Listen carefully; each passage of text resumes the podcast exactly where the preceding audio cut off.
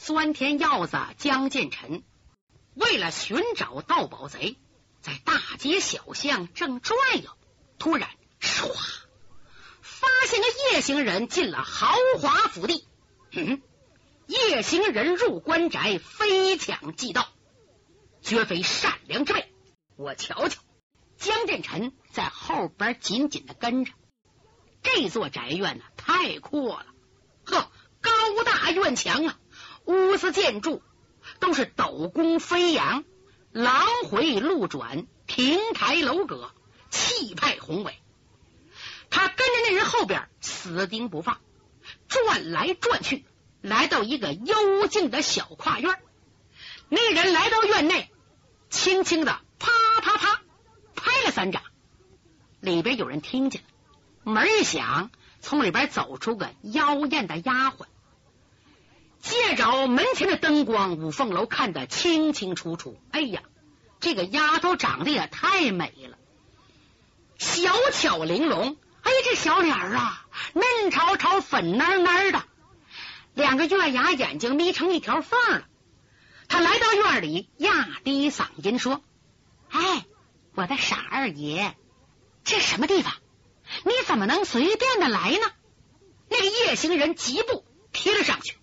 嘿嘿，我不是想你吗？说着，他动手动脚的。嗨，你干什么？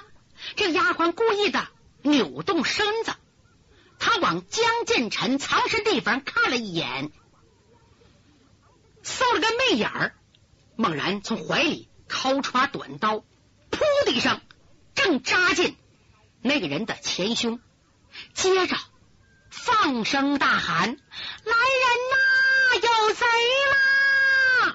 啊！可把江建臣吓坏了。呀，这女的真坏哎！她把人杀了，她还有贼哟！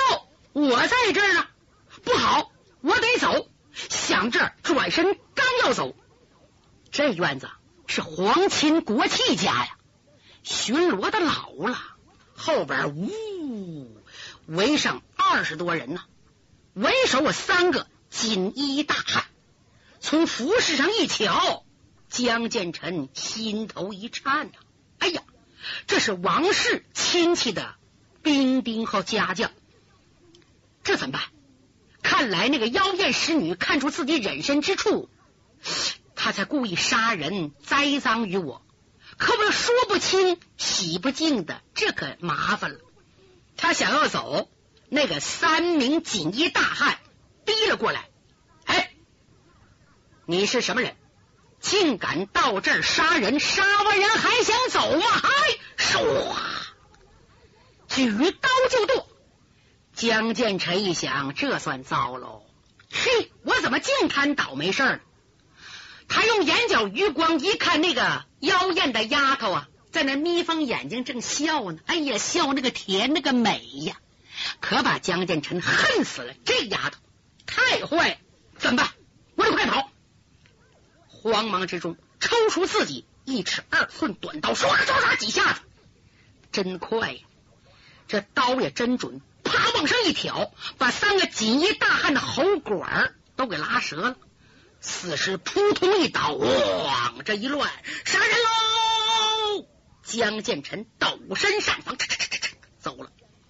他不敢直接奔破庙，他兜了个大圈子。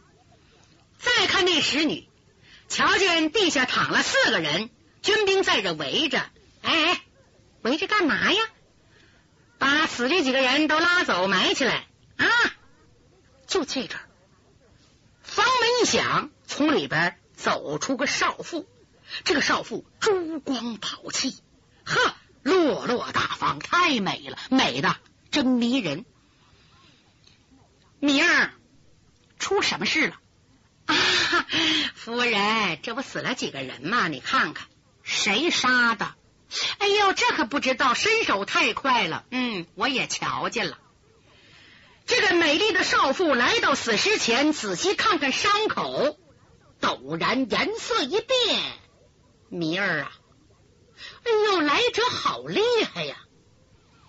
你亲自去告诉二太爷，要不惜一切代价。摸清此人的来路，再传我的话，立即撤离此地。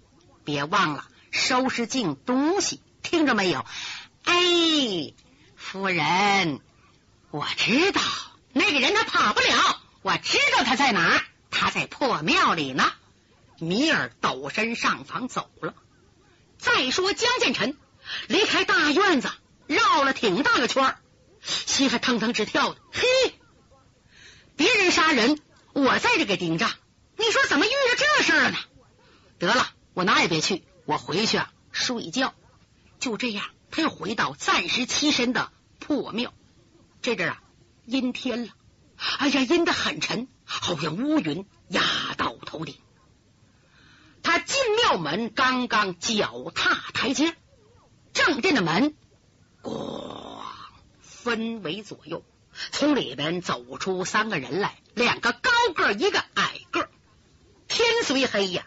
江建成目光何等敏锐，因为离得距离太近了，已经看清是二男一女。那个女的，他认出来了，就是刚才见过的妖艳使女米尔。两个男的，一个是黑瘦老者，另一个是二十多岁的年轻人。江建成一下子明白了，啊，七兄到底露出了行藏。因为从五凤楼和李明口中已知道近日来京城所发生事儿，猜想黑瘦老者必是克登峰。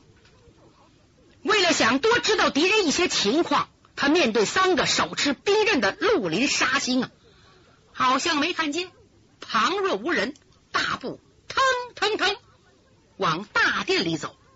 如果对面三个人要不躲开，两下得撞到一块儿。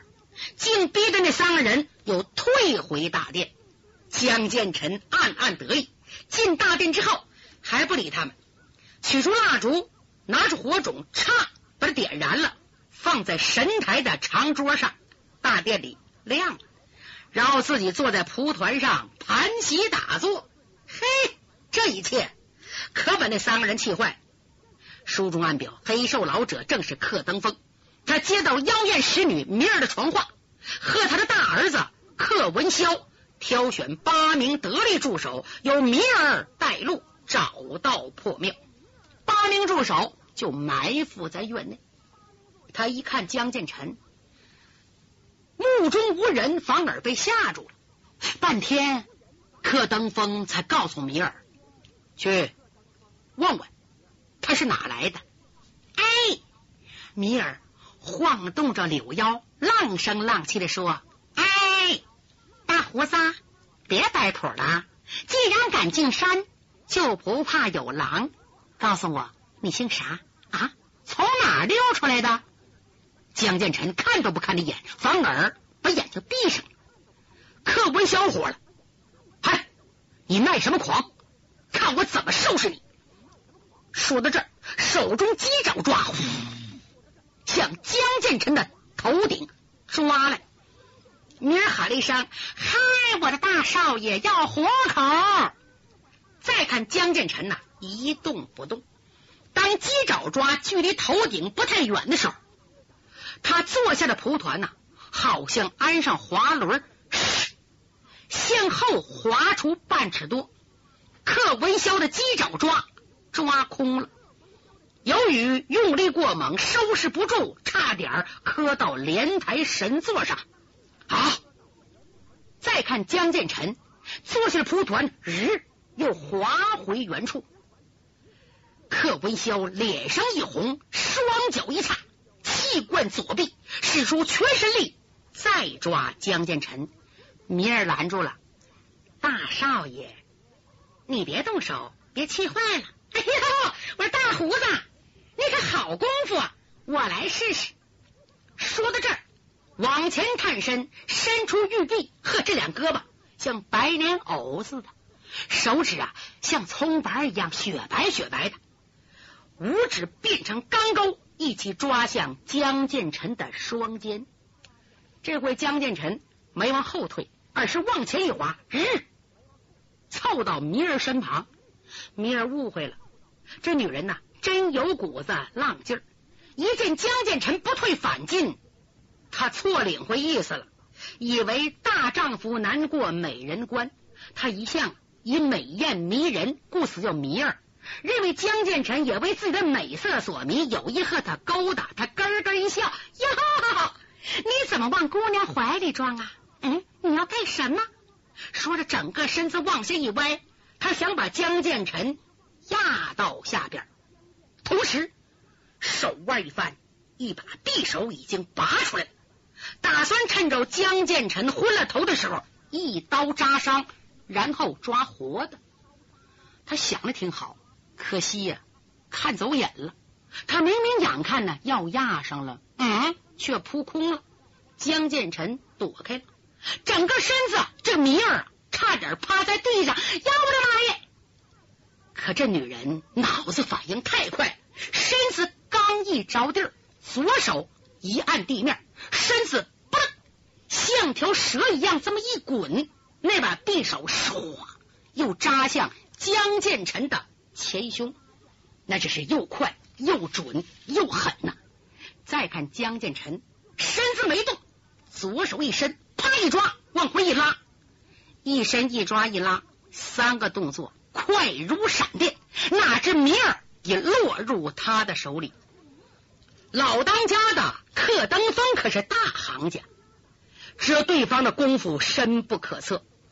就看江建成只一探身就搭上米儿，那个拿刀的手腕一抓，把刀给夺过来了。一拉，米儿身躯已经横在对方脚前。并且点了穴，不能动弹。米尔忽闪忽闪，那个大眼睛啊，一动不能动。这下子可气坏了克登峰的大儿子克文霄。克文霄对米尔的姿色早已垂涎三尺啊，多次勾引米尔，只是若即若离，逗得他心痒难挠啊。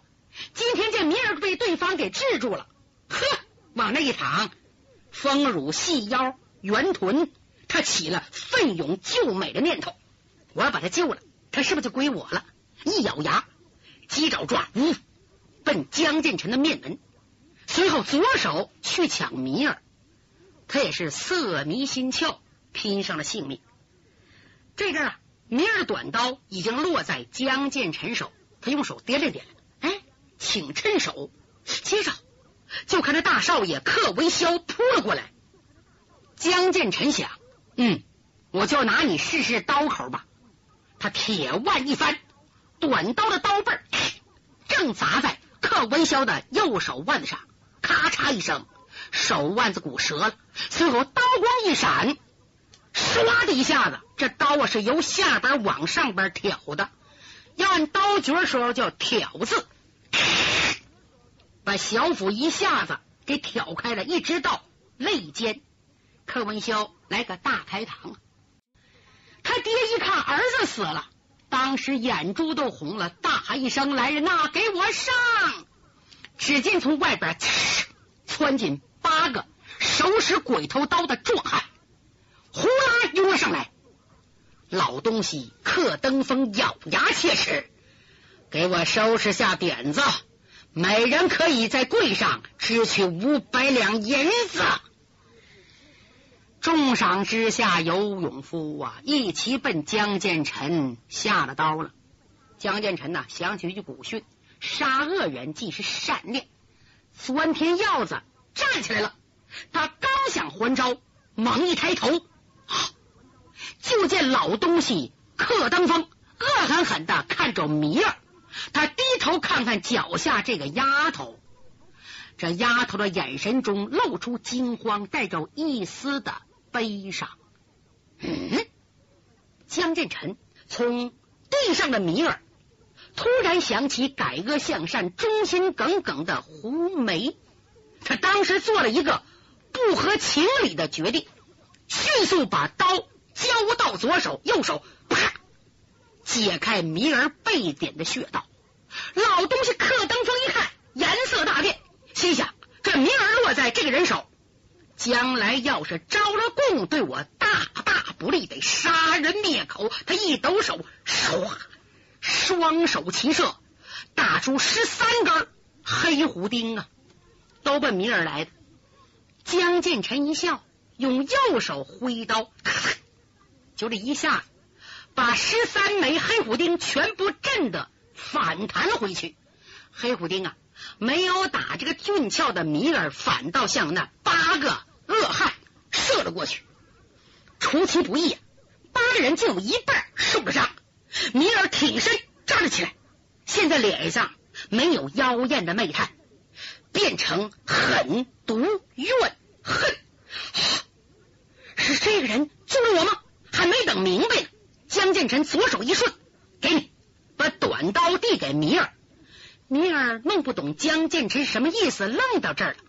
就在这阵儿，老家伙克登峰掌中三门剑，一个白蛇吐信，唰。奔米尔的后心扎来，江建成一看不好，赶紧把米尔啪往怀里一带，左手刀嘡迎了过去。金铁交响啊，和克登峰一下对了三刀两剑。直到这阵，米尔才如梦初醒。天哪，我差点死了！两世为人呐，我这条小命是被自己打算。屠宰的人救了两次，在他有生以来第一次流下了真正的感恩的泪水。他激动的高喊：“大胡子，你人虽不怎么样，心眼真好，带我走吧，我伺候你一辈子。”江建成没理他，把脸一沉，再次把短刀递给他：“给你。”啊！哎，尼尔这回明白了，他把刀接过来，紧握刀把。嗯，好，这是叫我报仇。就在这阵儿，四个大汉挥舞青光闪闪鬼头刀奔米尔砍来。江建成哼了一声，把米尔往旁边一带，自己用身体保护他，同时用新打造的短刀唰的一下子插了过去。只听一声惨叫，四个像牦牛似的壮汉扑通摔倒在地，全部是被。大开膛啊！现在神医来了也活不了了。米尔喜的泪水乱转呐，恨不得把头啊拱进江进臣的怀里。哎呀，大胡子，有你做靠山，我明儿可算福气大了。杀，对，宰！老家伙克登峰的心真凉了，他现在恨米儿，告诉四个带伤的大汉，快先把这个婊子给我宰了。这四个带伤的大汉战战兢兢的又围了上来，哪知米儿咯咯一笑，就凭你们四块六，药都挂了花，还想立功领那五百两花红吗？呸！别要钱不要命了！哎，老东西，克登峰怎么不自己卖命？生死关头啊！那四个大汉止住脚步，克登峰一看，这四个大汉不听他的。心狠手黑，扬手唰打出八颗黑虎丁，有六颗分别射入三个大汉的后心，只有一个人呐，微微射偏了一点侥幸未死，那三个全死了。明儿一看知道了，哟，大胡子不好，那个老贼要跑要溜，快抓住！果然，老家伙克登峰一鹤冲天，唰。从大殿里冲出去，来到山门前，再想追的来不及了。江建臣一甩手，撒手把短刀啊扔出去了。短刀化成一溜寒光，向克登峰后心窝扎过去。这是克登峰啊，身体在半空悬着，他武艺再高也难逃一刀之险。米尔乐的。刚要喊大，他说大胡子没说出来呢。就在这个功夫，在山门左侧，唰，凌空窜出一条黑影来。这个人呢，手中拿着三门剑，看见短刀，用剑嘡的一颗，那把短刀一偏，唰，钉入山门右侧的一棵古柏上。不知道啊，江建成多大力道啊！连刀柄都进去了，这样一来，克登峰算保住性命。米尔吓坏了啊！大胡子，不好，大太爷来了！刚才你打的是二太爷，快想办法！嗯，这是柯登山。江建成走下台阶，抬头一看，一看那两个哥俩已经凑到一块了，是一胖一瘦，柯世家辈分最大的，两人每人一口丧门剑，特别是老二克登峰啊。恨死眼前这个穿蓝衣服大汉！要不是大哥克登山救了他，自己死于废命啊！有了哥哥，两人联手，再也不怕面前之人。米儿吓坏了，紧挨着江建臣，低低音声说：“大胡子，你是不知道，这是七兄里头两个辈分最大的当家的，老大、老二。”除了那个总舵主大小姐之外，他们两人权最大。大当家的是我家大小姐的亲爹，可他始终是大小姐的前站。他一现身，哎呀，大小姐马上就到。大胡子，别冒险拼了，我可舍不得你死，快带我逃跑吧！啊！米尔这一叫江建成逃跑。助长了克登山、克登峰兄弟二人的凶言。朋友，你是哪来的？姓什么？叫什么？为什么和我们克氏弟兄为仇？江建成不敢报名，为什么？一报名，这俩人非跑不可。现在是想通过这俩找到盗宝贼。江建成一阵冷笑：“姓克的，甭问我姓什么。”嗨，姓什么也都杀你，小子，你找死！两人搭成十字架的丧门剑，擦啷一声，互相一震，同时唰，两口剑化成两条金蛇，奔江建成扎了过来。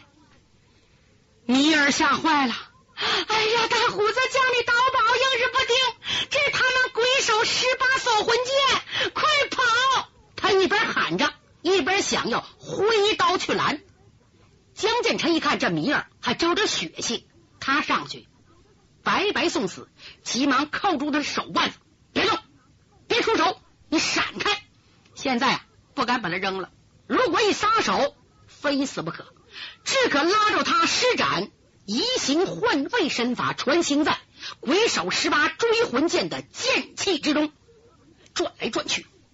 可把米尔吓死了！他把眼睛闭上，任凭大胡子你怎么拉我怎么跟着跑吧。哎，行了，我跟他做同命鸳鸯吧。就在江建成带着绕来绕去，可登山弟兄的鬼手十八锁魂剑已经使完了一趟，可是没有伤着江建成，更没有碰上米尔。这俩就知道不好。明儿也睁开了眼睛，慢慢明白了，大胡子二人的武功。比自己两个老当家的不知道高多少倍，他开心的笑了。这阵克登山、克登峰也对江建成的伪装似有了察觉。哎呀，我们两个联手都不是他对手，这人能是谁？回想当今武林能胜过我们俩的，可就是五岳三鸟弟兄了。五岳三鸟之中最厉害的是老三江建臣，他是江建臣，不管是不是，还是保命要紧。走，哥两个一对眼神，心领神会，就想跑。江建臣想，别跑啊，留一个杀一个。明儿在他身旁太累赘了，急忙一撒手，把他送出二人的剑阵外，甩掉累赘，他的利刃开始进攻了。不用刀刃，用刀背呀，咔咔两下子就把二客联手剑阵给冲开。不等二人有喘息的机会，一刀三斩，咔的一下把老大克登山的左腿给切下来，唰一下子右臂也砍下来，至连不点儿。而老二被切断咽喉，挑断脑后大筋。这两个凶恶一时的恶棍，顿时成了一死一残。江建臣为什么没有杀死老大克登山呢？因为他女儿是克文芳，为的是找到他的女儿，追回玉宝，才留下他老爹一条命。江建臣想，我何必费这么大劲呢？有谜儿呢。哎，你叫什么？谜儿？我问你，你是伺候你们家大小姐的，那么克文芳在什么地方？你能告诉我吗？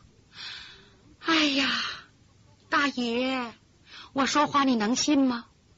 一个时辰前你的话我不相信，现在我相信了。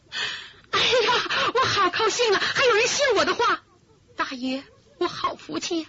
只说句话，大爷你失望，我连柯文芳是什么模样我都没见过。